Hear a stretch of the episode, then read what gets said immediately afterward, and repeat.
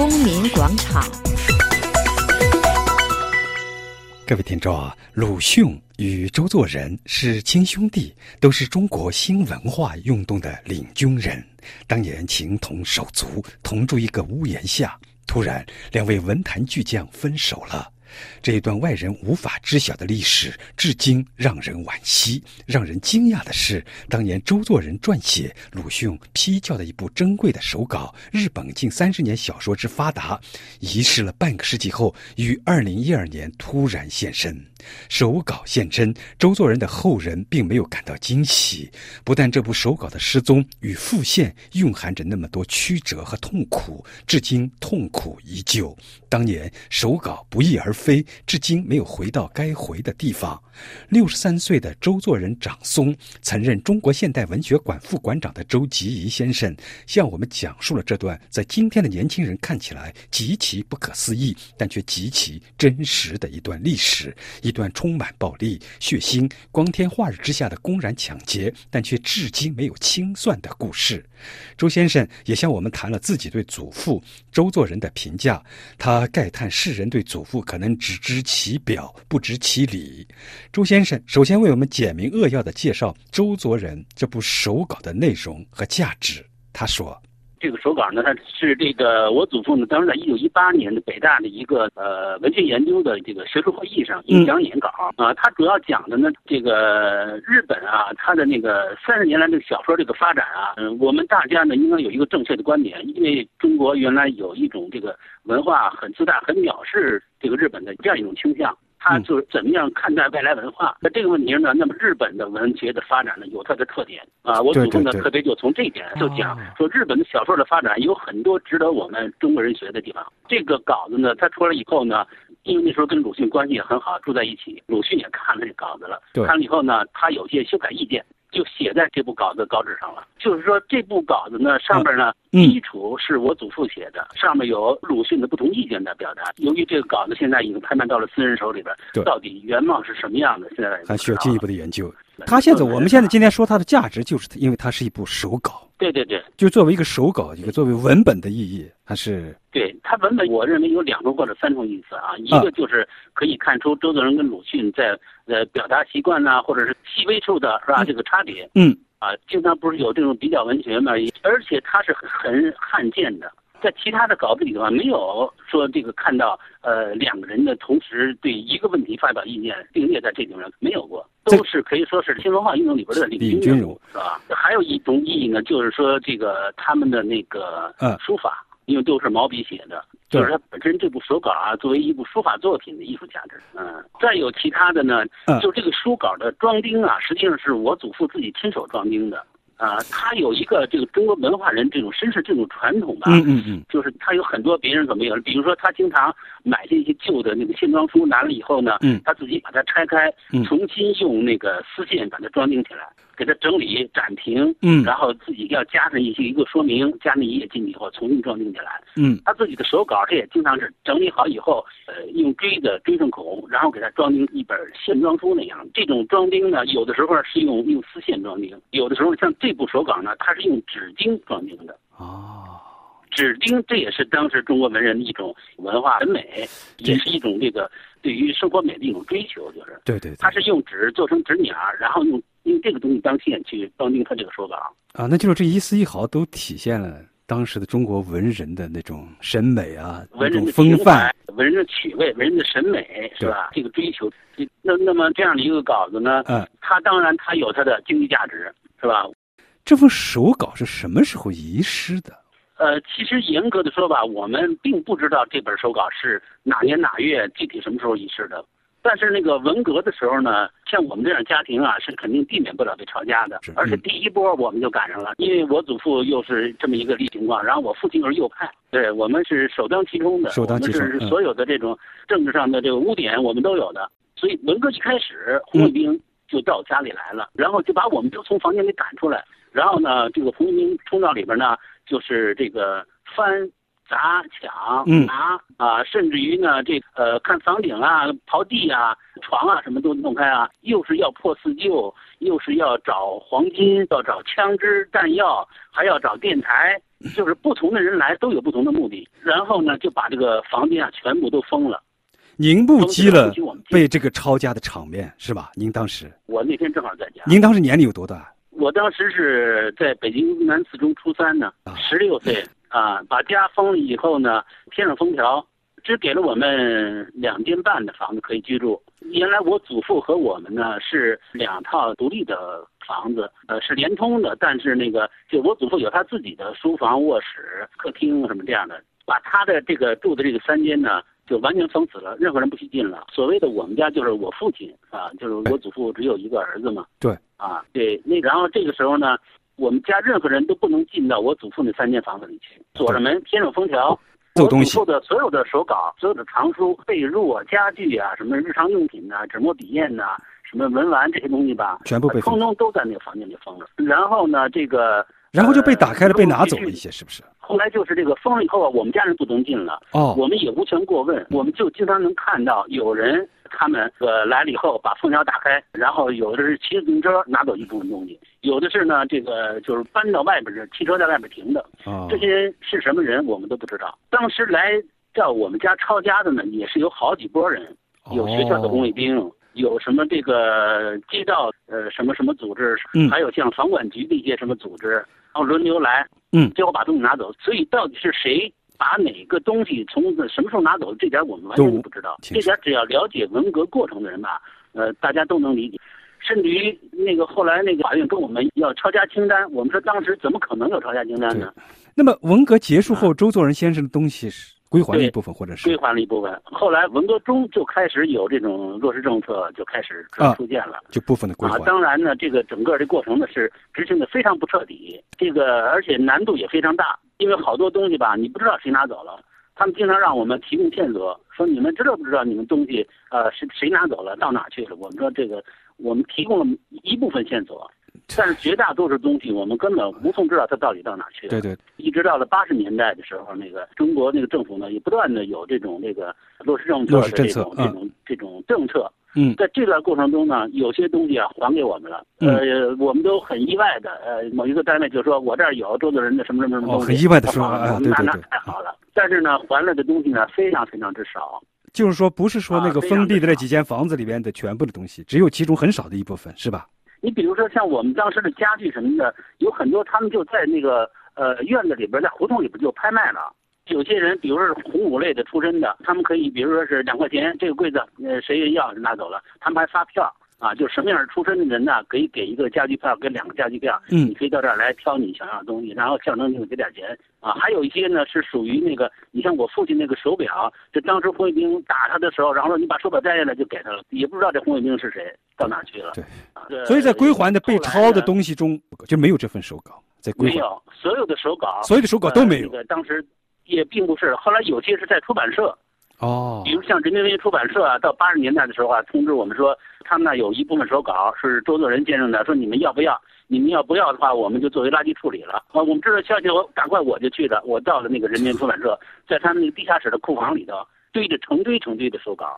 你比如像北京的鲁迅博物馆跟我们讲，说他们那有周作人日记，哦啊，那么我们赶快去了啊，他们把日记还给我们了，还有一些家里的书信，有些照片，主要都是些这个，呃，文字啊、纸啊这这这类的东西的这个戒指的东西啊。那么这份手稿，就您前面介绍过它的这个价值的这份手稿是什么时候啊重新出世了？那么拥有这份手稿的新主人是谁呢？是通过什么方式拥有的？对，这是去年对二零一二年的五一的时候，五一的假期里边，因为我们家订了一份那个读书周报，头版有一个消息，就是说这价德拍卖公司啊，嗯呃，五月十二号要拍卖一个叫做唐涛藏品专场。唐涛做文学史的现代文学史是不是他？唐涛？对对对对，就是那个。对说他的藏品的专场啊，其中呢，那个第一个写出来的，就是周作人，就是鲁迅批改，呃，周作人的手稿，呃，日本小说三十年题啊，作为他的重等于点宣传的项目的。那就是这个手稿，其实后来就是到了他的手里了，是这个意思吧？哎，对，是这个意思，就是到了唐朝手，但是唐朝也是去世已经也很久了，已经他也不可能和周作人先生有什么交往，真的。交往是有可能有的，有可能因为我祖父啊，对于文学青年啊什么的，这个这个交往面是很广的啊，对对对，朋友了。但是也不可能把自己的手稿赠送的。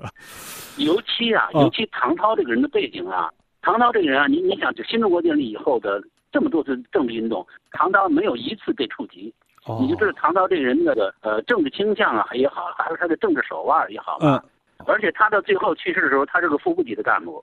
嗯而我祖父呢，呃，当然你你要说这个绝对的意义上来说，说周作人有没有可能把这个手稿赠送给唐涛了？嗯这个理论上是有这哪怕万分之一、十万分之一的有这种逻辑存在，但是实际上是不可能的，因为我祖父吧，他有一种那个文人的那个观念跟那种那个对自己的一种要求、一种束缚。他特别对自己有一个要求，或者这这个这个一种观念，就是什么呢？就是失意之人不妨得意之人啊、嗯就是我如果要跟谁交往吧，我不会去巴结谁的。你说说他唐涛一个共产党，那么红的对啊，你说他能够去把鲁迅手稿去送给他，什么动机啊？是是讨好他去，还是贿赂他去？嗯这个从人格上来说吧，根本不可能的。嗯。而且跟唐涛也不是什么挚友，不是什么的。你说这个怎么会把这个东西送给他呢？那么嗯你们发现这份手稿出现在这个拍卖行以后呢，您就声明这是您的祖父的遗产，要求停拍，是吗？然后拍卖行是怎么回答的？，我当时跟他讲呢，我说这部手稿在文革前，就我小时候我在家里见过。我我说我可以证明我是这个周作人先生的这个嗯法定的继承人、这后人啊。我要求你们啊先停拍，然后呢，你们要确认一下谁委托的这个手稿，委托这个手稿的人他是不是有所有权或者是处置权啊？假如没有的话，要求你们停拍。他们跟我们讲是说，你得拿出证据来呀，说这个东西是你们家的。说要不然的话，我们那个不能够接受你的要求。后来我说文革抄家的东西，我说我我怎么拿证据？我说那是不可能的。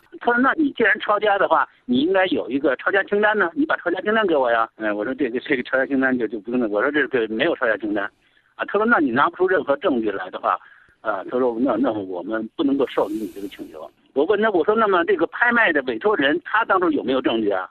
有没有证据这个东西是他的呀？他说我们不审查这个问题。哎，我说国家拍卖法要求审查的，因为我查过那个，嗯说他必须得有所有权，他才有权拍卖呢。然后那个对方就说啊，如果要是像您周先生这个要求的话，我们拍卖行业没有办法发展了。周吉怡决定去法院打官司，但到法院申诉的过程很曲折。法院要求周家提供手稿的所有者才能立案，周吉怡只好找到嘉德拍卖行。拍卖行以保护客户为名，拒绝提供手稿所有者的姓名。从去年五月份五月十二号拍卖，呃，一直到了今年的五月十七号，嗯我这个立案才立上哦，啊。在这个过程中呢，法院始终不给我立案。为什么他？说呃你这个、啊你的诉求什么？我说诉求我想要回手稿。嗯当你要回手稿，你一定要知道此时此刻谁拿你手稿呢？嗯如果你要是不知道谁拿手稿的话，我们不能立案。那么谁知道这个手稿在谁手里呢？是嘉德拍卖公司。我就去找嘉德公司，我说你们给我提供这个信息，我要输入法律解决这个问题。嘉德说，我不能给你提供这个信息，说因为我有义务要保护这我的用户的信息。呃，他说只有法院要求我披露信息，我才能披露。那么我就到法院去了，法院说你如果没有这个信息，我就不能给你立案。我说你们法院如果是这个就调下这个信息，不就行吗？法院说我们在立案之前是不能够去这个要求大家披露信息的，啊，这就变成一个死结。然后呢，这一年里头啊，就是从东城区法院到北京市中级法院，又到北京市呃东城区的这个人大代表法制委员会，我自己也上访过几次。嗯后来呢，中级人民法院呢要求东城法院啊给立案来解决这个事情啊。后来东城法院就在今年五月十七号的时候通知我去说可以立案啊，说立案以后呢，法官呢就可以要求嘉德公司披露信息，哦，然后你们就可以把这个买卖双方的这个作为被告嗯。追加到案子里边，这个案子就可以审了。啊。然后我们从五月十七号呃就开始等。啊，等到八月二十六号的时候呢，法官给我们一个通知，说到那去谈话了解一下情况。啊，我们就去了。嗯。去了以后呢，我们就讲述了这个前因后果，就是我们希望法院来确定一下这个手稿到底是归属于谁，那个拍卖者呢，他有没有呃这个拥有权或者是处置权嗯啊，可以拍卖这个这个东西。那么嘉德公司呢，在接受拍卖进行拍卖过程中呢，不去审查这个委托人他们是不是有资格拍卖呢？嗯这个事情到底到底到底有没有过错？嗯啊，假如说是我们有道理的话，我们要求追回说法。啊。那么那个法官呢，按原来的这个设想呢，就是既然是立案了嘛，开庭了嘛，法官就可以去要求嘉德去披露那个信息是吧？谁买谁卖的啊？但是法官很奇怪，法官告诉我们说，我不支持你这个要求。我们当时写了一个书面的申请，就是申请法院呢去调取这个呃相关的资料，然后我们好追加被告。法官给我们递回来了。呃，刚才是八月二十六号，现在又到了十一月的二十二号的时候正式开庭啊。在开庭的时候呢，我们又一次把这个申请书呢递交给法官，法官又要给我退回来啊。他说不接受。后来我说怎么判是你的问题，但是呢，你不能不接受我这个申请，这是我的权利。后来他就把这个呃我们这个申请呢递交给书记员，说那好，说你你记上吧。啊，法庭不支持，所以我们就觉得很让人莫名其妙了啊。那么这个问题。是打算解决还是不打算解决是怎么回事呢？是吧？我们也不好猜测他背后又发生了什么事情。现在的情况呢，就是呃，法官就宣布休庭了。至于什么时候宣判呢？当然我们等通知。您现在在追索这个手稿，当然一方面这是因为这本来就是您的祖父的东西，这是家族的，无论是精神的还是物质的财产遗产，就是说是理所当然的追回。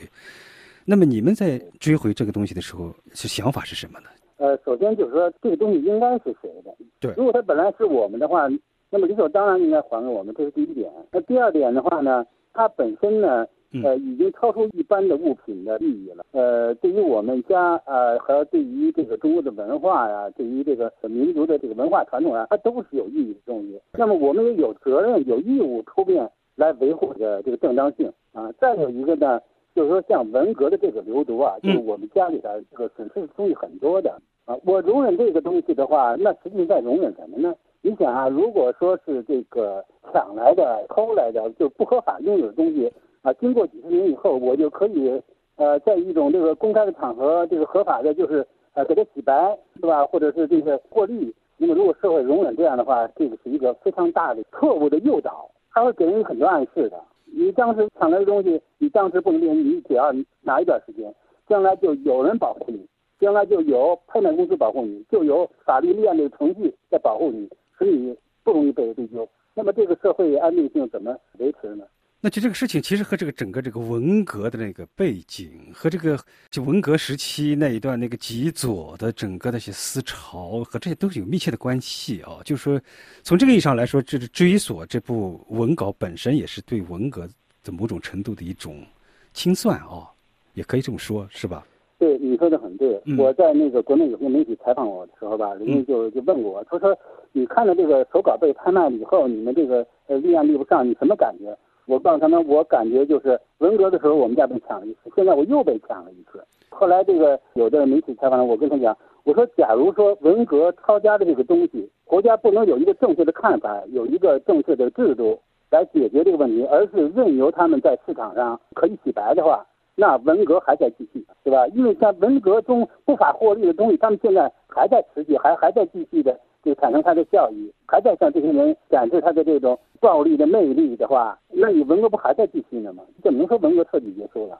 从这个角度上来说，这个文革就不是说抽象的两个字，其实非常具体啊，就有好多行动，好多具体的东西，比如说这种抄家，比如说把人家东西拿走，由这些东西来构成的。那么也就是从这些东西一件件的退还、查找、追寻上面，才能够对文革一一的去它的流毒啊、余毒啊去清算啊，是这样吧？对，我想啊。这个文革对中国这个老百姓的损失吧，是非常之巨大的，恐怕就是都找回来，这是不可能的。但是国家跟政府跟这个政策啊，不能不有一个态度，就是对待这样的问题，一旦出现了，你必须得有一个办法，你不能够呃用所谓的这个公人不予立案呐等等什么什么，你怎么证明是抄家物品呢？啊，这都是一种搪塞。我倒是很欣赏那个犹太人的那种对于那个纳粹的那种追索的这种精神，是吧？他实际上有很多。当时的纳粹的这个犯罪分子，他已经很老年，他对社会已经没有危害了。但是为什么要追索呢？这是一种社会正义的体现。我想现在的很多人都很关注这个事情，恐怕也是这个文革记忆啊，这个这个东西啊，不应该被淡漠。现在有很多年轻人实际上已经搞不清。你比如说，呃，很多年轻人都在跟我问，都问我，那你那个抄家清单呢？你怎么会不跟你抄家清单呢？他们觉得不可理解，这很可怕。这人可怕在于，这历史啊，这个淡漠了。另外，我还有一个估计啊，就是什么呢？就是在中国这个文革的时候吧，耗时这个十年啊，这个前社会的浩劫啊，呃，就是凡是但凡是这个文化家庭啊，或者是殷实的富有的家庭啊，啊，他们的财产呢，恐怕很少有没有被抄家的，而抄走的东西又很少有能全部归还的。归还的东西呢，只是他们说百不还一嘛，实际上就是这样，就是绝大部分东西要不回来的。假如真是这样的话，咱们想想，那么这个中国的这些珍贵物品、这些文物，在文革中是一种大易手，换了主人了。但这种易手是通过强盗的方式，对吧？不是说是正常。对，是一种暴力的方式，这个违反宪法的方式啊，暴力抢劫、这个强占的方式易主了、易手了。那么，对于现在我们要是看看这个北京有很多，比如什么这个鉴宝的节目啊，还有些拍卖的这些场所啊，嗯，那么这些东西是不是政府应该更加留意一点？由于中国。有文革这么一段特殊的历史，所以呢，使得社会上这些珍贵的物品呢，嗯，它们的来源大家更应该谨慎吧，是吧？那么中国既然有这么大的社会动荡，那么现在的这个珍贵物品的持有者，呃，起码在他们在这个变卖过程中呢，国家应该特别的关注。各位听众，您刚刚听到的是《光明广场》专题节目，中国著名文学家周作人之孙周吉怡介绍祖父手稿丢失与复现的经过。本次节目由安德烈主持，谢谢各位收听。